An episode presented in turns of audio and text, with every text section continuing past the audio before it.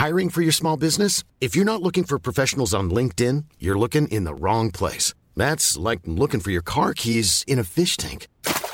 LinkedIn helps you hire professionals you can't find anywhere else, even those who aren't actively searching for a new job but might be open to the perfect role. In a given month, over 70% of LinkedIn users don't even visit other leading job sites. So start looking in the right place. With LinkedIn, you can hire professionals like a professional. Post your free job on linkedin.com slash people today. Eu sou Mário Persona e essas são as respostas que eu dei aos que me perguntaram sobre a Bíblia. Você escreveu perguntando se o seu marido poderia impedir você de congregar. A palavra de Deus deixa claro que a mulher deve se sujeitar ao marido. Se ele impede você de ir congregar, você deve procurar manter sua comunhão com o Senhor dentro do que for possível. E certamente, nesta esfera, o marido nada pode fazer para impedi-la de orar e ler a palavra. Agir em subordinação ao seu marido para ir às reuniões seria errado, pois tal coisa poderia criar uma reação violenta da parte do marido e subverter toda a ordem do lar. A mais importante e poderosa arma de uma esposa é justamente aquilo que acharíamos ser sua maior fraqueza: a sujeição ao marido. Quando ele percebe que a sua esposa está agindo assim, justamente por causa do mesmo Jesus a quem o marido quer impedir sua mulher de seguir. Efésios 5, 22 a 24 diz: As mulheres sejam submissas ao seu próprio marido, como ao Senhor porque o marido é o cabeça da mulher, como também Cristo é o cabeça da igreja, sendo este mesmo Salvador do corpo. Como, porém, a igreja está sujeita a Cristo, assim também as mulheres sejam em tudo submissas ao seu marido. Alguns pontos importantes desta passagem ah, nós devemos ah, assinalar. Primeiro, a mulher deve olhar a sua submissão não como algo que está fazendo para o marido, mas para o Senhor. Sejam submissas como ao Senhor, é o que diz a passagem. Segundo, ela faz isso por reconhecer o senhorio de Cristo, ou seja, o poder do Senhor sobre a nossa própria vontade na ordem que Deus estabeleceu na criação. Porque o marido, fala em 1 Coríntios 11, o marido é a cabeça, é o cabeça da mulher, como também Cristo é o cabeça da igreja. Em 1 Coríntios 11 explica que isso é uma hierarquia, a qual, em cuja hierarquia até Cristo está sujeito em seu lugar de submissão ao Pai. Quero que saibais que Cristo é a cabeça de todo homem, e o homem é a cabeça da mulher, e Deus a cabeça de Cristo. 1 Coríntios 11, 3. A ordem que Deus estabeleceu é para a criação, isto é, para as coisas funcionarem aqui neste mundo, porque foi assim que ele fez. No entanto, do ponto de, vida, de vista uh, espiritual e eterno, isto é, não no mundo, mas em Cristo, Nesse aspecto, homens e mulheres são absolutamente iguais, como sacerdotes, com livre acesso a Deus e iguais direitos e privilégios eternos. 1 Coríntios 11, 8 a 12 diz: Porque o homem não provém da mulher, mas a mulher do homem. Porque também o homem não foi criado por causa da mulher, mas a mulher por causa do homem. Todavia, nem o homem é sem a mulher, nem a mulher é sem o homem, no Senhor. Porque como a mulher provém do homem, assim também o homem provém da mulher mas tudo vem de Deus. E em Gálatas 3:28 diz que em Cristo não há judeu nem grego, nem não há servo nem livre, não há macho nem fêmea, porque todos vós sois um em Cristo Jesus. A submissão da mulher ao marido não implica fazer coisas que sejam contrárias à vontade de Deus. O Senhor Jesus podia ser preso e amarrado por seus algozes para impedir sua livre circulação ou impedir que ele fosse ao templo, como costumava fazer, mas nenhum deles poderia obrigá-lo a desobedecer ao pai. Assim deve ser a submissão da mulher ao marido uh, como ao Senhor. Ela se submete dentro daquilo que não a leva a pecar ou venha a violar a, própria, a sua própria consciência para com o Senhor. Mais importa obedecer a Deus do que aos homens, diz Atos 5,29.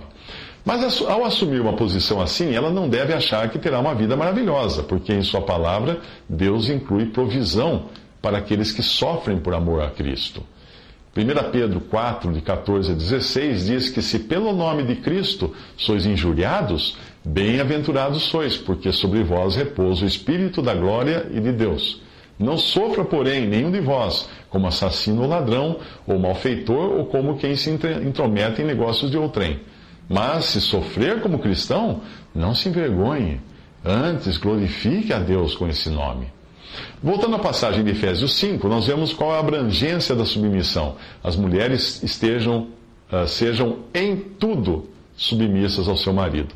Fica claro que não se trata de uma submissão parcial ou condicionada àquilo que a mulher acha ser correto, mas em tudo, excetuando-se, obviamente, aquilo que possa levá-la a pecar contra Deus. Mas a submissão é uma atitude pacífica e não algo feito com um sentimento de ira e vingança. Nada pode resistir ao amor. E é impossível que o mais rude marido não venha a notar, ao ser tratada, ah, que, que ao ser tratada com aspereza, a sua esposa revida com suavidade. É aí que entra a atitude da esposa. Primeiro, ela deve deixar muito claro para o marido que a sua submissão a ele é por causa do mesmo Jesus do qual ele quer distância e do qual ele tenta, ao qual ele tenta obrigar sua mulher a também permanecer distante. Veja as características da submissão na carta de Pedro, 1 Pedro 3, de 1 a 6.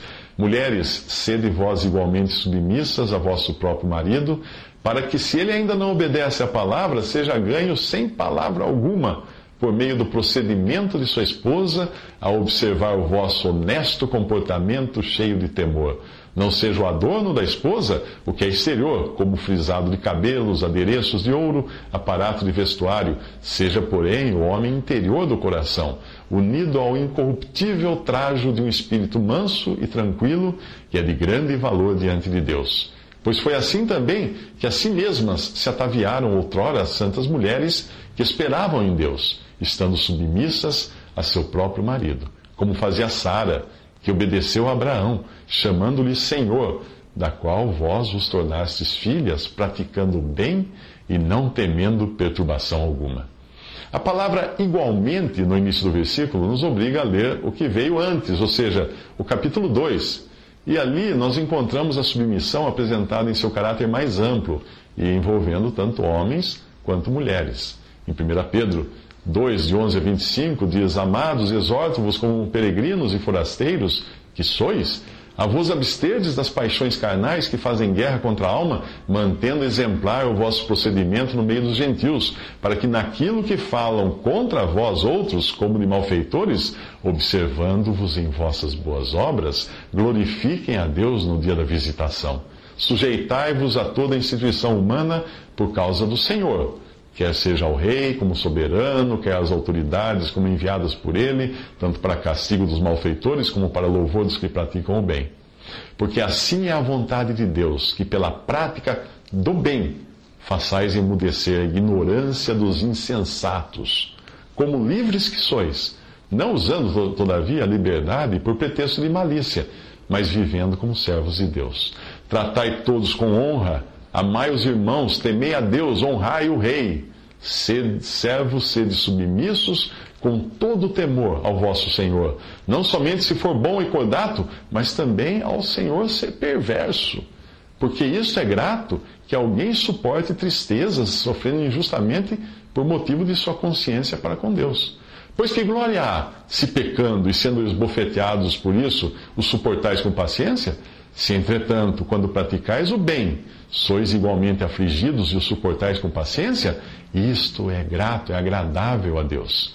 Porquanto para isto mesmo fostes chamados, pois que também Cristo sofreu em vosso lugar, deixando-vos exemplo para seguirdes os seus passos, o qual não cometeu pecado, nem dolo algum se achou em sua boca, pois ele, quando ultrajado, não revidava com ultraje. Quando, quando maltratado, não fazia ameaças, mas entregava-se àquele que julga retamente. Portanto, o antídoto para a perseguição não é a resistência, mas é a submissão notória a todos. É pela submissão que os ignorantes e insensatos são neutralizados, já que a resistência ou força bruta não faria o cristão nem um pouco diferente do seu opressor a submissão também não está limitada aos bons e cordatos, mas também aos perversos, sempre lembrando ser submissão a Cristo e não a homens. A história de Abigail, em 1 Samuel 25, é um bom exemplo de como uma pessoa, uma esposa submissa, deve agir diante de um marido violento como era Nabal. O texto diz que Abigail era sensata e formosa, porém o homem era duro e maligno. 1 Samuel 25, 3. Até então, Davi havia servido de proteção para os pastores de Nabal, sem que este o soubesse. Mas quando Davi envia os seus servos a Nabal pedindo algum mantimento, este se recusa veementemente a ajudar aquele que é uma figura de Cristo. Davi então decide atacar Nabal, o que certamente significaria sua destruição e a de sua família. Mas Abigail fica sabendo do plano e sai às pressas ao encontro de Davi, levando ainda muito mantimento. Ela faz tudo isso sem o conhecimento de seu marido, demonstrando que, mesmo em submissão, uma mulher pode agir de modo a agradar o seu senhor e interceder pelos seus familiares. E foi o que Abigail, Abigail fez, intercedendo por Nabal diante de Davi e livrando-o de ser morto. Depois de ter a garantia de Davi de que não haveria o ataque, Abigail voltou para casa e contou ao seu marido o que havia feito, o que o deixou em estado de choque. Agora ele estava ciente de seu terrível pecado e do trabalho de intercessão que a sua submissa esposa havia feito, livrando toda a família. Dez dias mais tarde, o Senhor tiraria a vida de Nabal, tendo dado antes a ele a chance de ficar ciente de todo o mal que havia praticado. A esposa sábia e submissa saberá interceder diante do Senhor pelo marido violento, deixando muito claro que faz aquilo por causa do mesmo Senhor a quem ele rejeita e colocando sobre o marido a responsabilidade das consequências de toda perseguição e agressão que fizer contra sua esposa. O marido precisará estar ciente de que não está agredindo sua esposa apenas, mas está agredindo o próprio Senhor. Em muitas ocasiões, Jesus deixou claro que tudo o que é feito para os que lhe pertencem é o mesmo que fazer para ele próprio. Mateus 10, 40 diz: Quem vos recebe a mim, me recebe. E quem me recebe a mim, recebe aquele que me enviou. Mateus 18, 5 diz: E qualquer que receber em meu nome a um menino tal como este, a mim me recebe. Mateus 25, 40, 45 diz: E respondendo o rei lhe dirá, lhes dirá: Em verdade vos digo que quando o fizestes a um destes meus pequenos, pequeninos irmãos, a mim o fizestes. Então lhes responderá, dizendo: Em verdade vos digo que quando a um desses pequeninos o não fizestes, não o fizestes a mim. Atos 22, de 7 a 8 diz: E caí por terra e ouvi a voz que me dizia: Saulo, Saulo, por que me persegues? E eu respondi: Quem é, Senhor? E disse-me: Eu sou Jesus Nazareno, a quem tu persegues. A rigor, Saulo perseguiu os cristãos, mas era o mesmo que perseguir o próprio Cristo. Dependendo do proceder da esposa submissa para com seu marido, a situação com o tempo poderá se reverter. Mas é importante lembrar que no estado de confusão em que a cristandade hoje se encontra, há situações em que eu daria total apoio a um marido incrédulo que não permitisse que sua esposa fosse a, abre aspas, igreja, fecha aspas, por querer impedi-la de ser vítima de pregadores malandros. Infelizmente, muitas mulheres cristãs hoje são menos sábias que seus maridos incrédulos estão cegas, cegadas pela sedução dos pregadores da prosperidade. Não são poucos os casos de homens assim que acabam enganando suas seguidoras e espoliando seus bens. Uma vez um motorista de táxi, cuja esposa é crente, me contou que chegou em casa e flagrou o pastor da igreja que sua esposa frequentava saindo com a TV da casa dele a TV que a sua esposa tinha doado para a igreja. Foi só quando o taxista ameaçou ligar para a polícia que ele conseguiu a sua TV de volta. Mas ele me contou que antes disso, muitas coisas de valor pertencentes ao casal já tinham sido entregues ao tal pastor. 2 Timóteo 3, de 6 a 9, diz: Pois entre estes se encontram os que penetram sorrateiramente nas casas e conseguem cativar mulherinhas sobrecarregadas de, de pecados, conduzidas de várias, várias paixões, que aprendem sempre e jamais podem chegar ao conhecimento da verdade. E do modo como do modo porque Janes e Jambres resistiram a Moisés, também estes, estes homens, resistem à verdade. São homens de todo corrompidos da mente, réprobos quanto à fé. Eles, todavia, não irão avante, porque a sua insensatez será a todos evidente, como também aconteceu com a, com a daqueles. Portanto, antes de criticar seu marido incrédulo, certifique-se de ter a certeza de você mesma não está, não está sendo vítima de lobos famintos Talvez o seu marido esteja sabiamente protegendo-a de ser arrebatada por um lobo. E talvez ele não esteja realmente impedindo você de seguir a Cristo.